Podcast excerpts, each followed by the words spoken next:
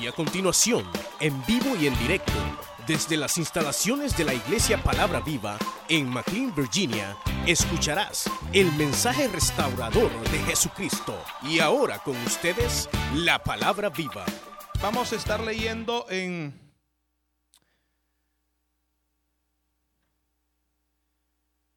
en el libro de los jueces capítulo 21 versículo 25. Un versículo vamos a leer. El tema para esta mañana yo lo he titulado, quizás es un poco fuerte y confrontativo, desafiante, hermanos, lo que está causando daño a la iglesia. Jueces 21, 25.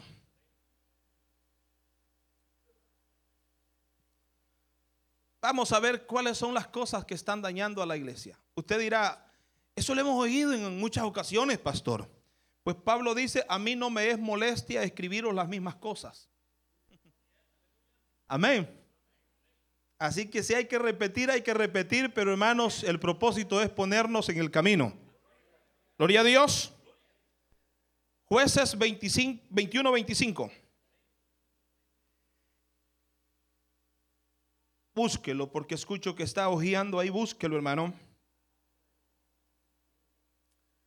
Amén. ¿Listos?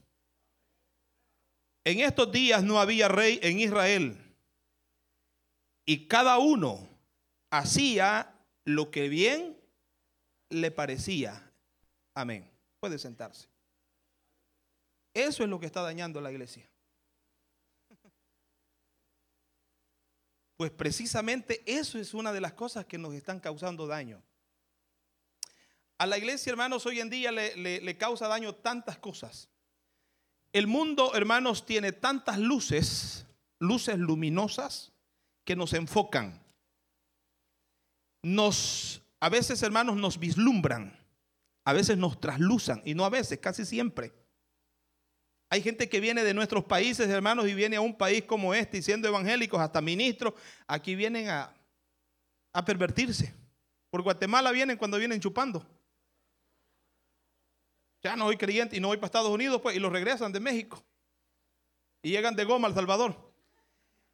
Hermanos, porque ya salen del país, hermanos, y, piensan que, eh, eh, bueno, que la, la, vida es totalmente diferente y que para qué vivir en el Evangelio, hermanos, y de repente entonces cada quien hace lo que le da la gana.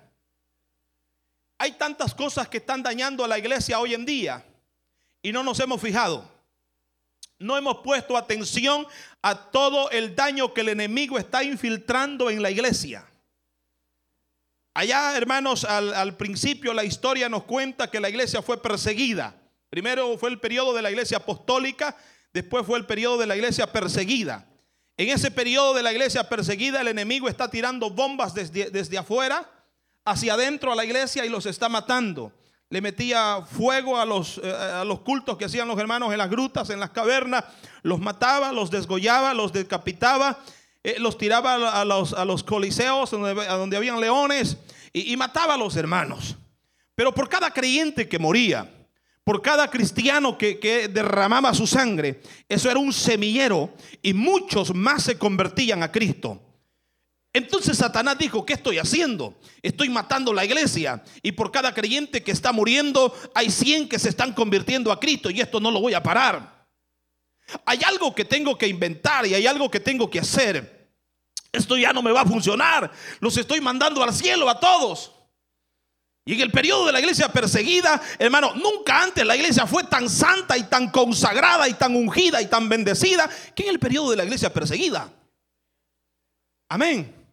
Pero vino después el periodo de, la iglesia perseguida, iglesia, eh, vamos a ver, la iglesia medieval, la iglesia eh, reformada, la iglesia moderna. Pero cuando la iglesia llega, hermanos, al poder, nunca antes la iglesia fue tan pervertida que como cuando Constantino empoderó a la iglesia políticamente.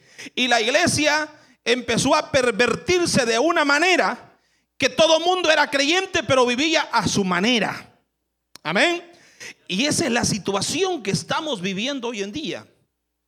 La iglesia está viviendo el Evangelio a su manera.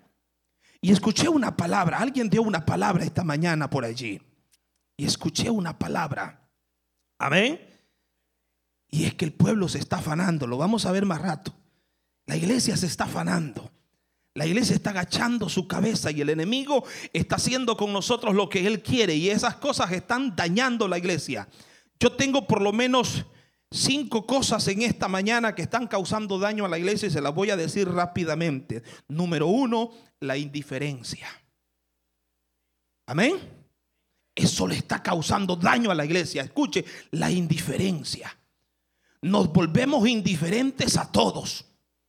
Entramos, salimos, venimos, nos vamos, pero hermano, hay una indiferencia y hay una apatía a todas las cosas.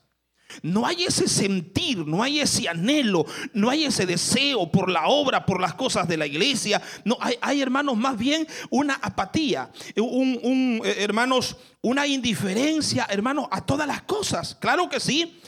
Primero, hay, hay una indiferencia, fíjese, a las necesidades de los demás. Nos volvemos indiferentes a las necesidades de los demás. Y nosotros somos un pueblo y este pueblo somos el cuerpo de Cristo. ¿Sabía usted que somos un solo cuerpo? Somos un solo cuerpo. Lo que significa, hermano, que uno puede ser corazón, otro puede ser cabeza, otro puede ser ojo, otro puede ser lengua, otro puede ser boca, otro puede ser diente, otro puede ser estómago. Todos los miembros que tiene el cuerpo, hermano, usted y yo podemos ser uno de esos miembros. Y usted dirá, ah, pastor, pero a lo mejor yo soy un miembro insignificante, pero sirve. Porque todos los miembros de nuestro cuerpo sirven. Y alguien puede pensar, hermanos, que las, que las pestañas no sirven para mucho, pero sirven. Y alguien puede pensar que los pelos que tenemos adentro de la nariz no sirven, pero es el filtro para, hermanos, para purificar el aire que llevamos a nuestros pulmones. Y alguien puede pensar y decir, yo a lo mejor soy uña, pero qué rico es rascarse, hermanos, con las uñas. Amén. Usted podrá pensar que es un miembro insignificante, pero es importante en el cuerpo de Cristo Jesús. Y muchas veces nosotros nos vemos con indiferencia. Nos vemos con una apatía, hermanos, a la necesidad de los demás.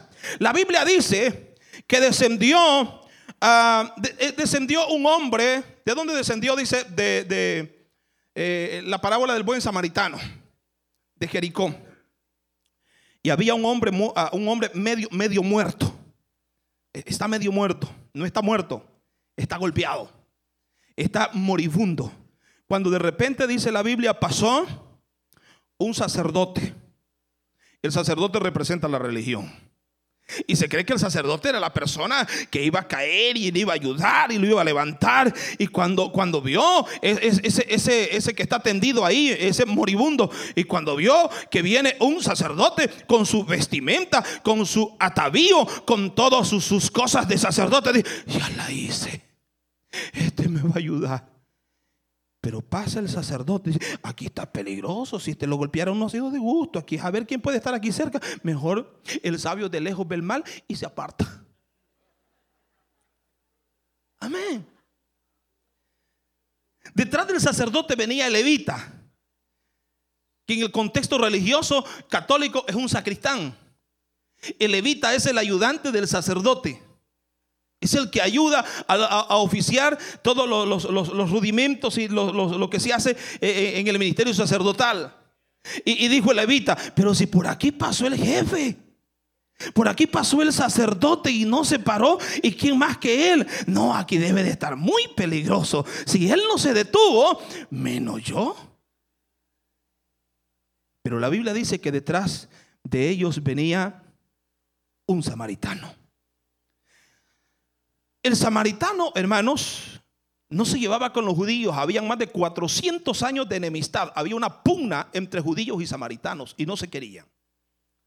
Y la Biblia dice que venía ese samaritano y el judío está tendido ahí. Y cuando ve que es un samaritano, dijo, hoy sí ya estuvo. Aquí sí se acabó. A lo mejor oró, entregó su vida al Señor. A lo mejor dijo, este es mi último momento. Pero la Biblia dice que cuando venía el samaritano en su caballo se bajó. Amén. Se bajó. Y dice que vendó sus heridas, sacó aceite.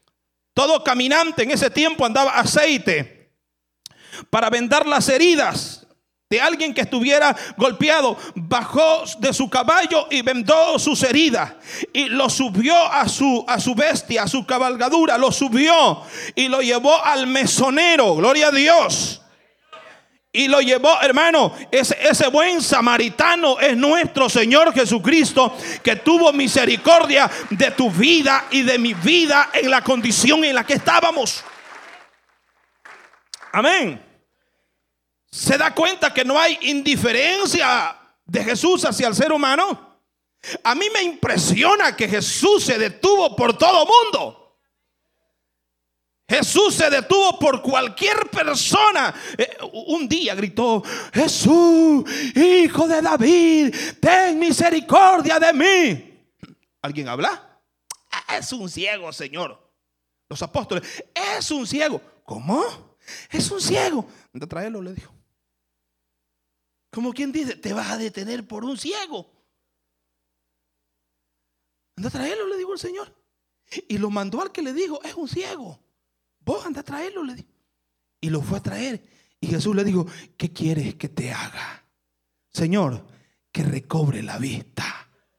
Y Jesús puso sus dedos en la cuenca de sus ojos y recibió la vista. Porque Jesús no es indiferente. Amén. Jesús no es indiferente. Y este buen samaritano lo está representando a Jesús que se bajó de su caballo. Jesús se bajó, se bajó de su gloria. Pablo dice, allá pues en vosotros este sentir que hubo también en Cristo Jesús, el cual siendo en forma de Dios, no escatimó el ser igual a Dios como cosa que aferrarse, sino que se despojó a sí mismo de su gloria y estando hoy en la condición de hombre, fue hasta la muerte y muerte cruz. Amén. Entonces encontramos a un Jesús, hermano, que no es apático sino que se detiene por cualquier persona, ayuda a las personas, pero hay, alguien, hay algo que está dañando a la iglesia hoy en día y es la indiferencia. Somos indiferentes a las necesidades de los demás. Iglesia, si somos el cuerpo de Cristo, tenemos que sentir lo que le pasa al otro, tenemos que sentir el dolor del hermano, tenemos que sentir la necesidad del hermano, tenemos que sentir la pobreza del hermano, tenemos que sentir las deudas del hermano. Pero muchas veces actuamos como los amigos de Job. Ah, no de gusto le está pasando eso a la hermana. Algo debe. Yo no debo nada. Yo no debo, y cualquier cosa que a mí me pase, yo no debo nada. Jesús pagó el precio de mis pecados. ¿Cuántos alaban el nombre del Señor en esta mañana? Gloria a Dios. Aleluya. Está causando daño a la iglesia la indiferencia. Sí, Señor. Hay indiferencia a las necesidades de los demás. Pero también, hermano, hay una indiferencia, hay una indiferencia en el culto muchas veces. Somos tan indiferentes y esto está causando daño. Hay hermanos que están en el culto, cualquier cosa están haciendo menos poniendo cuidado. Y por eso, hermanos, después del culto andan preguntando, ¿a qué hora va a ser la vigilia? En el día, hermano. Porque ellos andan eh, eh, disparados preguntando porque no estuvieron las 200 libras allí, hermanos, pero, pero, amén. Hay una indiferencia, hermanos, mandando textos, hermanos, recibiendo textos, hermanos, dando instrucciones, hermanos, dirigiendo el negocio. Apague el celular, hermano. Dele este tiempo a Dios. No sea indiferente en el culto. No se duerma tampoco. Amén porque hay una indiferencia muchas veces. Este es el lugar donde usted tiene que estar bien vivito y bien despierto. Este es el lugar donde usted tiene que estarle dando honras y glorias a Dios. Amén. Este es el lugar donde usted tiene que estar bien contento porque el mejor tiempo que usted puede obtener en el día es este. Usted puede ganar miles de dólares allá afuera, pero eso no equivale al tiempo que nosotros tenemos de nuestra relación con Dios. Tiempo de adoración, tiempo de palabra, tiempo de dar para la obra del Señor. Es importante este tiempo, iglesia. Aleluya. Entonces, hermanos, la iglesia a veces se está dañando y está mal porque hay una indiferencia. Una indiferencia hasta en el mismo culto. La Biblia menciona en el libro de los Hechos de los Apóstoles que Pablo alargó su mensaje en un día que se estaba, una noche que se estaba despidiendo. Se está despidiendo el apóstol Pablo y dice que eh, su discurso lo alargó. Y un muchacho que está en el culto llamado Eutico, el joven está en, eh, están en el tercer piso. Y el joven está escuchando a Pablo en una ventana, se subió a la ventana, quizás no había cupo para, para, él ya, estaba repleto, estaba lleno. El joven se sentó en la ventana y empezó a escuchar a Pablo, pero dice, vencido por el sueño. Y Eutico empezó, hermanos, a, según él, agarrar la almohada, acomodarse. Cuando él pensó que se estaba arropando, se fue. Del tercer piso, hermano. ¿Y sabe qué? Se mató. Se mató. Esa es una disciplina. Hermano, porque uno ve a veces, no se echa algunos rollos en el culto, hermano. De hermanos que están y se agarran de la silla, de la banca de adelante. Porque pasan suficiente tiempo frente a la televisión que frente al culto no pueden pasar media hora. Amén. Amén. Esa es una indiferencia. Eh, hermano, ¿qué tal si yo estoy platicando con el hermano y el hermano me está contando? Fíjese, pastor Aristides, que yo le quería contar. Sí, diga, hermano. Es una falta de respeto. Esa es una falta de. Al hermano es una falta de respeto. O él me está hablando. Ah, sí, cuéntame, hermano. Sí, dígame. Ajá. Ah, no me diga. Mire, ve. Y yo viendo para una falta de respeto. Amén. No podemos tener esa falta de respeto en el culto, hermano, porque aquí no es el pastor, aquí es Dios dándole una palabra a su vida, a su necesidad. Gloria a Dios. Aleluya. Se mató Eutico. Cayó y dice, y, mire, y le desarmó el culto al apóstol Pablo, porque para que yo deje de predicar, hermanos, ahorita tiene que ser algo bien fuerte lo que va a pasar. De lo contrario, mientras yo... ¿Sabe que una vez, hermanos, este, yo estaba predicando en una campaña y un tipo llegó y me puso la pistola? Y aunque sea así, eh, pero prediqué. Y no me quedé. Y yo recuerdo, estaba hablando de saqueo. Y, y la Biblia dice, hermano, que o te callas o te mato. Y saqueo, hermano. Y sáquenlo. pero no me callé. Seguí predicando. Y uno de esos hermanos que siempre deben de haber de esos hermanos en la iglesia porque Dios los usa también. Fue guerrillero el hermano. Gloria a Dios por eso. Llegó hermanos y le echó una llave y le quitó la pistola. Ay, cayó una unción sobre mi vida, hermano, después de que no se imagina. Amén. Pero ¿qué, le quiero decir? No, para que yo deje de predicar tiene que ser algo bien fuerte lo que tiene que pasar. Ahí a Pablo le, cortó el culto el hermano. Porque esa gente para eso sirve, a gente que se duerme. Jodía, cualquier hermano que tiene a su lado, no te duermas porque vas a tener problemas. Amén. Hermano, tenemos, no tenemos que ser indiferentes en el culto, tenemos que darle prioridad a este tiempo. Este es nuestro mejor tiempo delante de la presencia de nuestro Dios. Denle un aplauso al Señor esta mañana. Aleluya.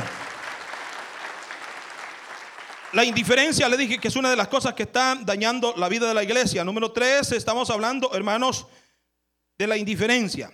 La indiferencia, hermanos, a las cosas de Dios.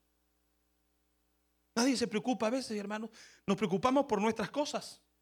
Que la casa, que el carro, que eh, hermanos, que el piso, que la cocina, que esto, que lo otro. Y nos preocupamos por todo. Pero a veces no nos preocupamos por las cosas del Señor. Y sabes, yo te quiero decir una cosa esta mañana. Si tú te preocupas por tus cosas, Dios se va a preocupar por las de Él. Si tú te preocupas por las cosas de Dios, Dios se va a preocupar por las tuyas. Y Dios honra a los que le honran. Yo sé que a alguien le estoy hablando esta mañana. Es importante, hermanos, que tomemos conciencia y que hay tantas cosas que hacer en la iglesia y en la obra del Señor y somos nosotros los llamados Amén. Somos nosotros los llamados a trabajar igual que en el panal, hermanos. Ustedes han visto algunas veces, hermanos, cómo se fabrican los panalitos ahí, las avispas. Hay cantidad. Y fíjese que todas trabajan juntas. Unas son obreras, van a traer el palo podrido, quizás el, eh, el excremento de, de, res, de las vacas y, forman el panalito, son las obreras. Hay otras que son las, las productoras que van a traer la miel. Hay otras que son eh, eh, este, policías y están vigilando que no entre un, que no llegue un intruso. Hay, unos policías dentro del panal. Y, hay otras que son, eh, este, tienen el trabajo de, aire acondicionado. Ellas están dándole brisa a las que están entrando y saliendo. Todas están trabajando para hacer el panal. Y están las parenderas, las crianderas, que son las que están reproduciéndose y, dando eh, a luz más, más, más, más, más avispas. Pero dicen que de repente se mete un animalito al panal que se llama zángano. Oro a Dios para que no haya ni un zángano esta mañana acá. Amén. ¿Y qué hace el zángano? Es el que se chupa la miel. Es el que se extrae la miel y se la toma. Es el zángano. No se preocupa por trabajar, se preocupa por chuparse la miel. Amén. Entonces tenemos que orar para que Dios erradique todo zángano de la iglesia y que todos nos pongamos a trabajar en el cuerpo. Aleluya. Amén. En el cuerpo de Cristo Jesús. Gloria a Dios. Entonces, lo primero decíamos, hermanos, que está causando daño a la iglesia es la indiferencia. Hay indiferencia hacia las necesidades de los demás. Hay indiferencia dentro del mismo culto hay indiferencia a las cosas de Dios, pero veamos hermanos qué pasó con una iglesia en la Biblia que era indiferente. Una iglesia totalmente indiferente del Nuevo Testamento. Apocalipsis 3:20. He aquí, yo estoy a la puerta y llamo. Si alguno oye mi voz y abre la puerta, entraré a él, cenaré con él y él conmigo la iglesia de la Odisea, porque este mensaje lo hemos predicado como evangelístico muchas veces. He aquí yo estoy a la puerta y llamo, amigo, dice, no, si fue para una iglesia. Fue para una iglesia, una iglesia indiferente, una iglesia que se había enriquecido y que es más blasfemaban y decían, nosotros nos hemos enriquecido, tenemos plata y de ninguna cosa tenemos necesidad. Y Jesús les habló y les dijo de esta manera, ustedes son unos, unos miserables, desventurados, pobres, ciegos y desnudos. Porque ellos se jactaban de que vendían las mejores telas en la, en la Odisea. Había habían comerciantes en la iglesia que vendían tela. Otros eran comerciantes de colirio. Ahí fue donde se inventó el colirio. Y tenían oro. E, e, eran comerciantes, todos los hermanos. Había tanta plata ahí, hermanos, que se jactaban y dijeron, nosotros nos hemos enriquecido y de ninguna cosa tenemos necesidad. Y Jesús les dijo, ustedes, ustedes son unos miserables unos pobres, unos desventurados, unos ciegos y unos desnudos. Les dijo pobre y tenían oro. Les dijo que estaban desnudos y vendían buenas telas. Les dijo que eran unos ciegos y vendían colirio. O sea, el Señor, hermanos, los confrontó. Y es por esa razón, hermanos, que Dios les habla y, les dice, eh, vamos a ver, he aquí yo estoy a la puerta y llamo. Si alguno oye mi voz y abre la puerta, entraré a él, cenaré con él y él conmigo. Es una iglesia. Hay una anécdota, muy bonita que cuenta el hermano Antonio Bolaines en uno de sus libros. Yo tengo los, libros que él ha escrito y, me gusta uno que se llama Israel al filo de la profecía. Cuenta esta, una anécdota de, de esta iglesia y cuenta una anécdota muy bonita y dice que había una iglesia aquí en Estados Unidos, haciendo la comparación con la Odisea, que tenía mucha plata. Pero que de repente dice, en esa iglesia se congregaba un hermanito que era jardinero. Y a veces no tenía tiempo de irse a cambiar a la casa, salía de su trabajo y así se iba a meter al culto. Y ahí estaba y se ponía en las primeras sillas, en las primeras bancas, porque él anhelaba estar ahí en la presencia de Dios. Cuando de repente dice, había un día que tenían un predicador invitado. Y el hermano venía de trabajar igual, no le quedó chance de irse a cambiar y así se fue para el culto. Se puso en la primera fila. Cuando de repente el pastor le dice a un diácono, vaya a sacar ese hermano que está enfrente y póngalo atrás, le dijo, porque da pena que esté así ahí. El diácono viene y hizo caso y le dice, hermano, dice el pastor que se salga porque las condiciones en que anda es vergonzosa, anda sucio y hoy tenemos un predicador invitado. El hermano se salió.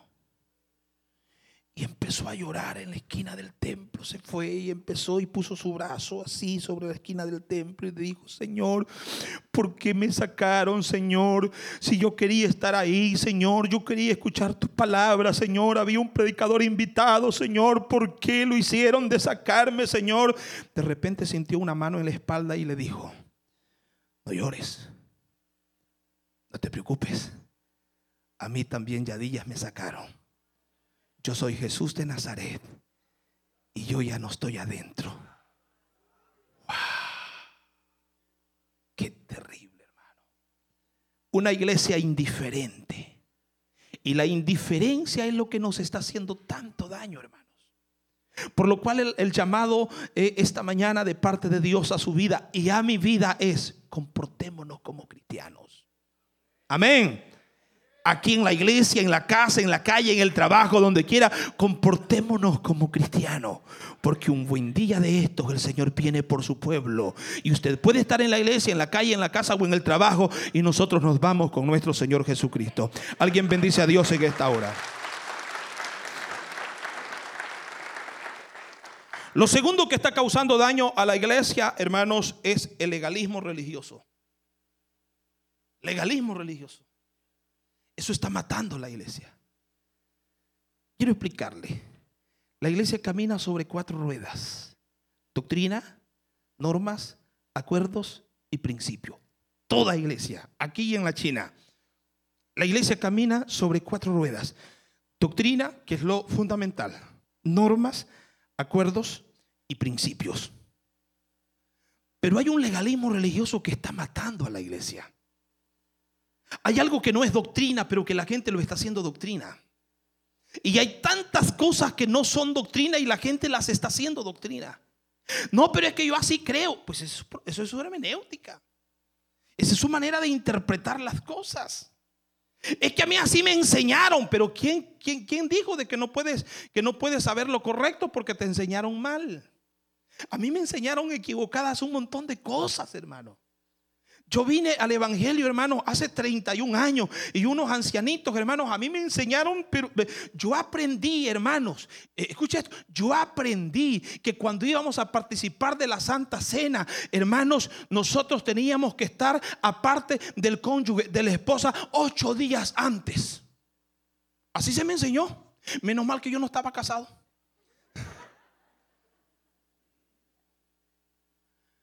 Hermano, ¿Y de dónde se saca? No, pero es que, pero es que así era. Así era. Y yo vine una vez y recuerdo que prediqué, hermanos, en un evento en el centro de Washington, unas iglesias unidas, me invitaron a predicar y yo estaba hablando, hermanos, recuerdo el tema, el Cordero de Dios. El cordero simbolizado, el cordero profetizado y hablando del cordero manifestado. Y eh, hermano, hablando del cordero profetizado, recuerdo, hermanos, estaba hablando acerca de quién realmente era Jesús. Y hablando de Jesús, hermano, empecé a describir la vida de Jesús. No es como muchas veces a nosotros nos lo presentaron. Y empezando eh, yo a desarrollar ese, ese punto, dije, hermano, Jesús no es bello, blanco y rubio. Porque no lo es. Y si alguno de ustedes cree que Jesús es ese, no, Señor.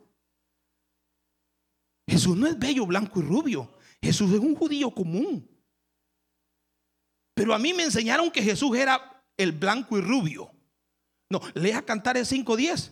Dice la tsunamita, ¿no habéis visto a mi amado? Mi amado es bello, blanco y rubio, señalado entre diez mil. ¿Quién era? Salomón. Salomón. Búsquelo. le, doy, hermano, la idea. Búsquelo. A ver si hay un texto que le dice que Jesús era bello, blanco y rubio. No hay. Entonces empecé a hablar de Jesús. ¿Quién era Jesús? Un judío común, mis queridos hermanos. Y yo predicando, hermanos, y, diciendo eh, que, se, que se parecía con, con, los demás apóstoles, con Pedro, Juan, Andrés, Santiago, Tomás, Judas, Simón, Felipe, Tadeo, Mateo y Bartolomé. Y, le digo, hermano, él se confundía con los demás.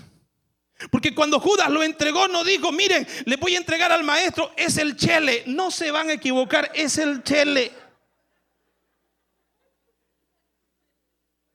Amén.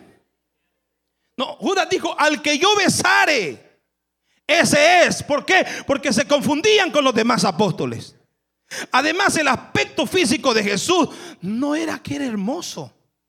No, lo dice Isaías en el capítulo 53. Amén. Dice que como raíz de tierra seca no hay en él hermosura como para que le deseemos, despreciado y desechado entre los hombres, balón de dolores, experimentado en quebranto y como que escondimos de él el rostro, fue menospreciado y no le estimamos. Yo hablando acerca de eso, de que Jesús era, era, era 100% hombre y 100% por ciento Dios, y, hermano, y explicando de que Jesús no era un ser eh, extraordinario físicamente hablando. Y un hermano se paró y me dijo, pero yo creo que Jesús era bello, blanco y rubio. Yo también así lo creía, le digo. Y yo lo prediqué muchas veces y ya le pedí perdón al Señor por eso. Amén. Pero yo creo que Jesús, ok, hablamos después, hermano, déjeme predicar, le digo yo. Amén. Terminé el mensaje y se me acercó y empezó, hermanos, a confrontarme. Yo le dije, búsqueme una cita bíblica. Me dice, nos reunimos mañana, nos reunimos mañana, nos reunimos y le trajo la cita bíblica. No la trae, pero yo sí la traigo, hermano. Pero yo creo, hermano, eh, mire, ese es legalismo religioso.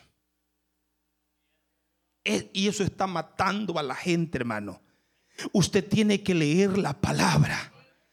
Los hermanos de Berea dice que escuchaban el mensaje, iban a las casas y estudiaban y escudriñaban si las cosas eran así. Porque a nosotros nadie, nadie, nadie, ni el pastor de la iglesia, ni nadie, yo se lo he dicho a la iglesia, el día que yo, hermanos, usted sienta que yo voy equivocado y fuera del camino, jáleme la pita, hermano, por favor, porque usted no está obligado a creer todo lo que yo diga, usted está obligado a creer lo que la palabra del Señor dice. Amén tanto legalismo religioso que le está haciendo daño a la iglesia. Gente que está en contra hasta de su propio cumpleaños, hermano. Le pasan las mismas de Job, maldicen el día que ellos nacieron. Estaba escuchando un día de estos en una radio de guardia ustedes, un legalista religioso haciendo pedazos a la gente, hermanos, por el dicho cumpleaños. Eh, hermano, eso no salva ni condena, hermanos. Por el amor de Dios, eso no salva ni condena, hermanos. Y luego dice, hermano, queremos decirle que les estamos invitando para el aniversario de nuestra, de nuestra, de, nuestra iglesia. ¿Y qué es eso? Dije yo. ¿Qué es aniversario, hermano? Cumpleaños. Es cumpleaños. Pero hay un legalismo religioso que nos está matando.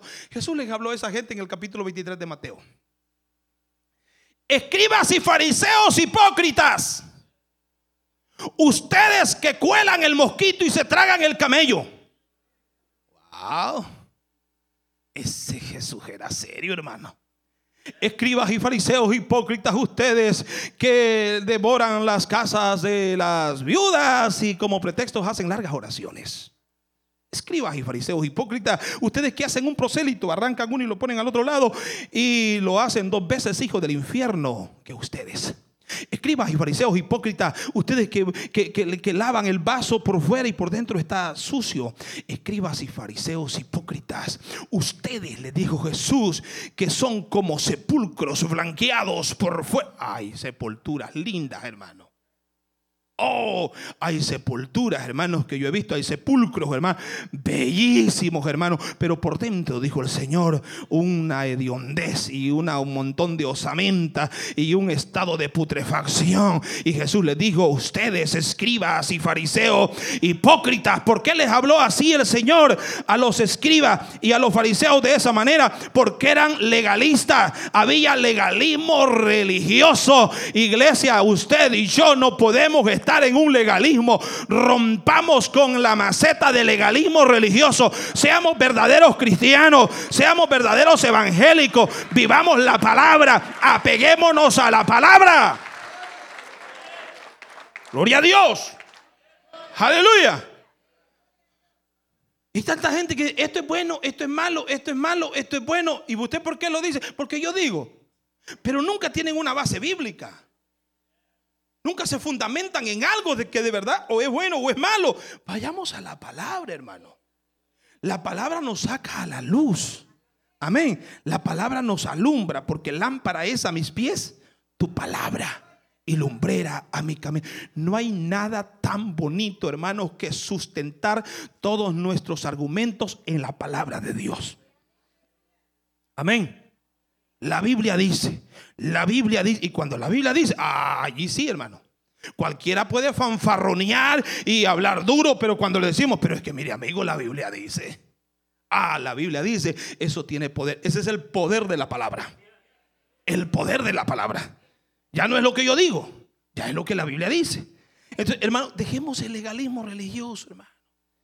Que muchas veces estamos, hermano, sustentando nuestro, nuestra vida cristiana más en legalismo religioso que en la palabra de Dios. Por eso, hermano, lea la Biblia todos los días. Les recomiendo, yo casi todos los años la leo, hermano, desde Génesis hasta Apocalipsis. Me leo cuatro capítulos diarios. Voy por el capítulo 30 ahorita de, de Éxodos cuatro capítulos diarios todas las madrugadas, hermano, y yo me encuentro con cosas que nunca me las he encontrado. Y voy leyendo la Biblia nueve veces. Nueve veces de Génesis Apocalipsis.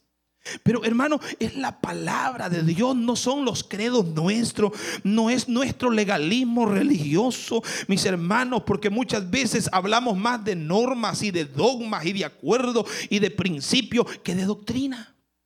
La doctrina es fundamental porque la doctrina es la palabra del Señor y esa es la que nos hace sabios. ¿Alguien bendice a Dios en esta mañana? Dele un aplauso al Señor. Amén.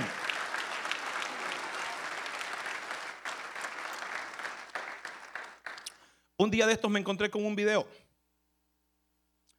de un tal apóstol Santiago, Santiago Martínez parece de Honduras. Eh, búsquenlo en YouTube. Solo póngale apóstol Santiago eh, insulta a los pastores. Qué bárbaro, hermano. Qué bárbaro. Qué legalismo religioso, hermano, el que está matando a ese señor. Llama a los pastores perros, hijos de perra. Búsquelo un día de estos. Y se va a dar cuenta de lo que le... Qué bárbaro, hermano. Cómo el fanatismo y el legalismo religioso lo está matando a este señor y se está consumiendo. Y, él cree tener la verdad. Porque es lo peor, que él cree tener la verdad. Y la verdad es Cristo, hermanos. Él es la verdad.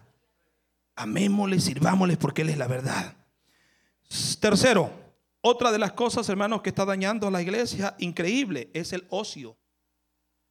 El ocio. Araganería. Araganería. Eso está dañando la iglesia. De repente el pastor dice, o el anciano dice, hermano, lo necesitamos para que usted pueda hacer este trabajo. ¿Por qué no manda a Chepetoño, man? Amén. Dios lo quiere usar a usted. A usted lo están enviando, a usted lo están delegando. Amén. Pero hermano, hay un espíritu de, ocio, de ociosidad dentro de la iglesia. Hermanos, que eh, nos estamos allí, que no queremos despegar en el Evangelio.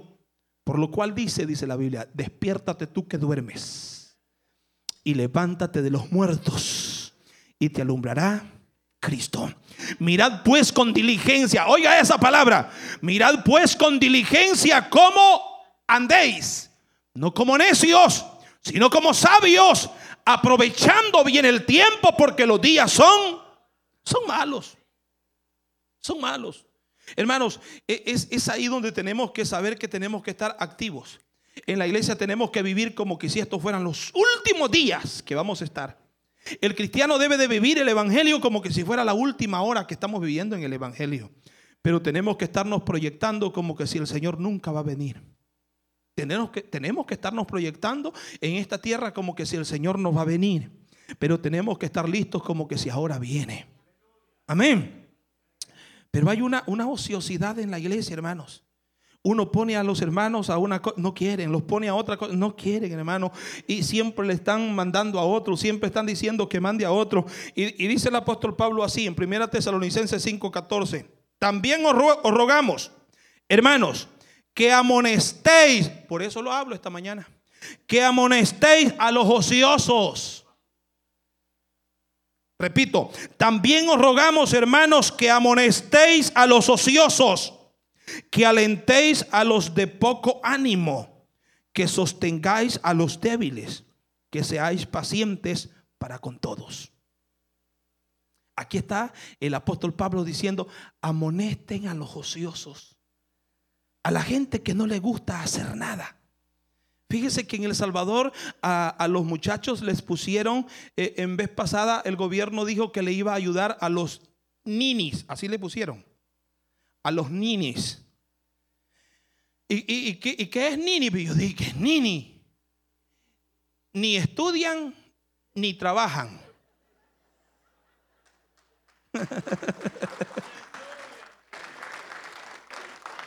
Hay que ayudarles, dijo el gobierno, a los nini.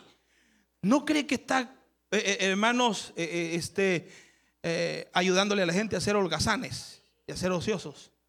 Dice el dicho, darle un pez a un ser humano y comerá un día. Enseñarle a pescar y comerá toda la vida. Amén. Enseñémosles a nuestros hijos. Enseñémosle a nuestra familia, hermanos, que las cosas buenas cuestan.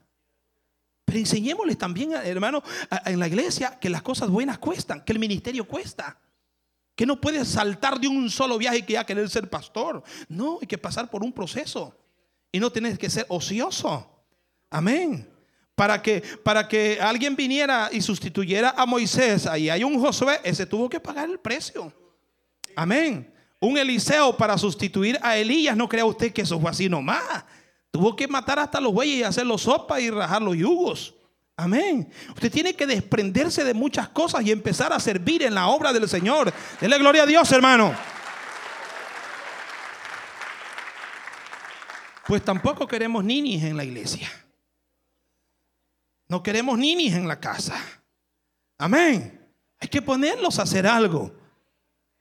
Ah, pero es que la niña, ¿y cuántos años tiene la niña? 22. Ay, Dios guarde usted. ¿Qué ratos estuviera trabajando? El niño, ¿qué días? Porque hay, niños que le tuercen el brazo a papá y a mamá. Si no me compras los Jordan de último modelo, no voy a la iglesia. Y hay que irse los a comprar para que venga al culto. No, Señor, a mí no se me enseñó así. A mí se me enseñó que hay que amar a Dios por encima de todas las cosas y las demás cosas vendrán por añadidura. Bendito sea el nombre del Señor. Amén. Entonces, hermano, hay un espíritu de ociosidad a veces dentro de la iglesia, de haraganería, de no querer predicar, de no querer evangelizar, de no querer orar, de no querer hacer nada. Cuestionamos todo, cuestionamos los diezmos, cuestionamos las ofrendas y las ofrendas que se hacen y los diezmos que se hacen y quién los agarra y para dónde se va. Mi hermano, usted su deber es dar lo que quien los administra, los administra bien, gloria a Dios, los administra mal. Es cuestión de que tiene que dar cuentas delante de Dios. La bendición es suya. Amén. Entonces, hermanos, rompamos con los ninis en la iglesia también. Gloria a Dios. Necesitamos ponernos a trabajar, a servir en la obra del Señor, a servir en la... Ese principio tiene que venir desde la casa, hermanos. Tiene que venir desde la casa. El ocio. Amén. Número cuatro, otra de las cosas que está causando daño a la iglesia, hermanos, es la anarquía. Anarquía.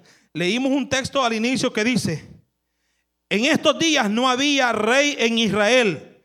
Cada uno hacía lo que bien le parecía. Eso es anarquía.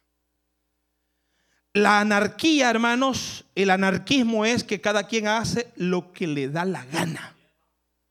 Eso es anarquía. Y ese es el espíritu que está dañando a la iglesia hoy en día. A mí nadie me manda. Yo voy a hacer lo que yo quiero. ¿Está mal? Quizás no está mal, está malísimo. Está malísimo. Porque aquí hay reglas, aquí hay hermanos un orden, aquí, aquí hay autoridades y aquí usted no puede hacer lo que le da la gana. De modo que si alguno está en Cristo, nueva criatura es. Las cosas viejas pasaron y en Cristo son hechas nuevas. Alabe a Dios esta mañana. Amén. ¿Por qué Israel sufrió tanto? Por la anarquía. Y la Biblia dice, y los entregó el Señor en las manos de los, de los filisteos. Y, se, y pecaron delante de Dios y los entregó en las manos de los sirios. Y se volvieron en contra de Dios y Dios los, mm, los puso en las manos de los, de los saduceos. Y, toda esa gente que termina en Eus, hermanos saduceos, filisteos, jerejeseos, hermanos amorreos y los demás feos, hermanos. Toda esa gente eh, eh, el Señor la usó para causarle daño al pueblo de Israel. ¿Pero cuándo? Cuando Israel hacía lo que bien le parecía. Ahora, no te preguntes por qué te está pasando esto, por qué te está pasando lo otro, qué será que yo estoy pasando esta situación. ¿No será que estás en el anarquismo? ¿No será que estás haciendo lo que te da la gana? ¿No será que no te estás apegando a la voluntad de Dios y someterte a la obra del Señor como Dios te lo manda? Porque sabes una cosa, cuando nosotros nos sometemos a Dios y a su palabra, Dios va a empezar a honrar nuestras vidas. Amén. Cuando Israel reconocía su pecado y dice, y el Señor los liberó de la mano de los filisteos. ¿Cuándo? Cuando reconocieron. Entonces salían del anarquismo. Y es una de las situaciones, hermano, de, la anarquía. Es una de las situaciones que está dañando al pueblo de Dios hoy, hoy más que nunca. La gente quiere hacer lo que bien le parece. Hoy más que nunca en nuestras iglesias. Claro, yo ya tengo varios años de estar en el Evangelio y de ser pastor, 27 años ya, hermanos. Y hoy más que nunca me he dado cuenta que la gente quiere vivir a su propia manera que no quieren que lo controlen, que no quieren que le digan nada, que no quieren que lo disciplinen, que no quieren que lo aconseje. Hermano, desde el momento que uno llama a una persona y le dice, hermano, por favor quédese en la oficina, necesito hablar con él. Le hacen una cara, hermano. Como que son tecolotes, se ven, hermano. O sea, e-, esa es anarquía. Como quien, dice, no, yo hago lo que yo quiero y ¿por qué me tienen que hablar a mí? ¿Por qué me tienen que aconsejar? ¿Por qué me tienen que reprender? No, la Biblia dice, y habrá un rebaño y habrá un pastor. Usted si es, es, rebaño de esta iglesia tendrá que ser aconsejado por el pastor y por los ancianos de esta iglesia, hermanos, y llevar un buen camino. ¿Quiere que Dios lo bendiga? Salga de la anarquía. Quiere que Dios lo prospere, salga de la anarquía. Ya no haga lo que a usted le da la gana. Jesús le dijo a Pedro, Pedro antes iba donde querías, hacía lo que quería. Hoy no, Pedro, hoy no vas a ir donde tú quieres, vas a ir donde yo te envío. Gloria a Dios, vas a hacer lo que yo te mando. Amén. Bendito sea el nombre del Señor. Eso está dañando a la iglesia. Hay una anarquía espiritual. Si quiere, ora, si no, no. Hay una anarquía espiritual. Si quiere, ayuna, si no, no. Hay una anarquía moral. Vive como le da la gana, viste como le da la gana. Amén. Hay una anarquía familiar. Claro, hay anarquía familiar. Mire, si hay, hay familias y hay casas, hermanos, que nadie manda ni nadie obedece. Es un solo desorden, hermano. Ni nadie ordena. Si el esposo dice, yo mando, pero nadie me hace caso. Pero manda. Hay una anarquía. La Biblia tiene un orden de Dios para la familia. Cristo es cabeza de todo varón, Señor de la familia. El varón es cabeza de la mujer. Amén. La mujer es autoridad secundaria sobre los hijos y la mujer debe estar sujeta a su marido. Y los hijos obedientes a los padres. No le busque por otro lado que es el único orden que Dios dejó para la familia. Amén. Ahora, estamos como estamos, hermanos, porque hay anarquía dentro de la familia también. Cada quien hace lo que le da la gana. Y es ahí donde hemos entrado, hermanos, en una situación crítica de la iglesia. ¿Sabe por qué? Porque la gente viene de la familia, de estar en ese, en ese contexto de anarquía y quiere vivir una anarquía dentro de la iglesia. Malos miembros en la familia, malos miembros en la iglesia. Buenos miembros en la familia, buenos miembros en la iglesia. Es decir, la primera escuela es la casa, la primera escuela es en la familia.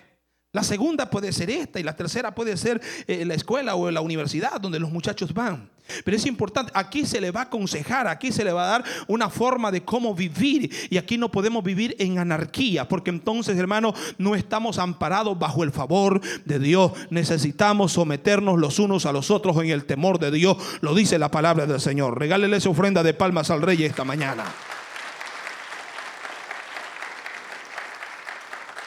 Termino.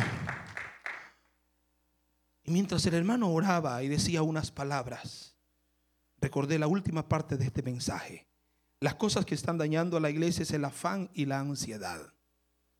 El afán. La gente está tan afanada. Y el diablo se consiguió, hermanos, un buen pretexto para dañar a la iglesia y es metiéndonos, hermanos, a que nos afanemos. Y hoy nos hemos afanado tanto porque nos hemos inventado tantas necesidades que valga la redundancia, no son tan necesarias. Y, a veces, hermanos, nosotros estamos con ese espíritu de adquirir, de comprar, de que quiero esto y una propaganda a través de la televisión que nos están bombardeando, el juguete último modelo para el niño, la última muñeca para las niñas, eh, y estamos comprando lo último que aparece allí, cosas, hermanos, que, que para rebajar. Y ay, al inicio de año siempre nos hacemos la promesa. Y si así hacemos la promesa para servir al Señor, hermanos, y nunca rebajamos de peso también. Y si es la misma promesa que hacemos para el Señor, servirle al Señor, hermanos, nos quedamos en promesas nomás. Y estamos comprando tantas cosas. Y nos están vendiendo, hermanos, ahí. Y, hay esa ansiedad. Y nos toca que trabajar extra. Y estamos tan afanados porque hay que comprar el, el set de cacerolas de último modelo. 800 dólares las cuatro cacerolas. Pero sucede de que viene el vendedor y se para en las cacerolas y dice, mire la calidad de la cacerola que usted va a llevar. Y él se para en las Yo le pregunto, ¿y usted necesita cacerolas para pararse en ella o para freír huevo? Pero ¿cómo nos venden, verdad? Nos metemos en situaciones, hermanos, y por eso nos vamos metiendo, hermanos, en el afán y nos afanamos. Necesitamos un dinero extra por esto y por lo otro, porque no administramos bien a veces. Necesitamos que se nos enseñen los principios de administración dentro de la iglesia, porque es importante también, hermanos. Entonces, eh, viene ahí el afán, donde hay que trabajar extra, donde hay que, hermanos, ir a otro trabajo, donde hay que ver cómo nos metemos y ganamos más dinero y estamos descuidando la obra de Dios, estamos descuidando nuestra alma y nuestra alma está seca como el siervo brama por las corrientes de las aguas. Así clama por ti, oh Dios, el alma mía, dice David, mi alma tiene sed del Dios vivo. Iglesia, usted debe de sentir sed del Señor, sed de la palabra de Dios. Alguien le da un aplauso al Señor esta mañana sed de Dios. Por nada estéis afanosos, dijo el Señor, si no sean conocidas vuestras peticiones con acción de gracias. No se afane por las cosas. Tampoco le estoy mandando que se haragán, hermano. Porque ya vimos que hay que tampoco no hay que ser ocioso. Pero este es el otro extremo. El extremo, hermano, de que la gente trabaja y trabaja y trabaja y, y, no prospera. Pues, hay un texto, hermanos, y hay un proverbio, y estoy terminando el mensaje. Hay un proverbio que dice que la bendición de Jehová es la que enriquece y no añade a ella tristeza. ¿Qué es lo que enriquece? La bendición de Jehová. Yo me reí una vez, hermanos, con la respuesta que le di a un hermano. Yo no sé cómo me salió tan espontáneo eso. Porque me dice, pastor, ¿Sí, hermano? Estoy preocupado, pastor. ¿Y qué pasa? Es que yo trabajo como burro, pastor, y no prospero, me dice. Y yo le digo, es sencillo, hermano. No hay un pasaje en la Biblia que Dios diga que diga Dios que bendice a los burros. Dios dice que bendice a sus hijos. Dios bendice. ¿Cuántos alaban a Dios? Dios bendice a sus hijos. Dios no bendice a los burros. Amén. Usted no necesita trabajar 24 horas, 17 horas, 18 horas. Usted necesita trabajar 8 horas y dedicarle un tiempo a su familia, un tiempo a su vida espiritual y verá cómo la bendición del Señor lo va a enriquecer. Dele gloria a Dios, póngase de pie esta mañana. Usted escuchó el mensaje restaurador de Jesucristo desde las instalaciones de la iglesia Palabra Viva en McLean, Virginia.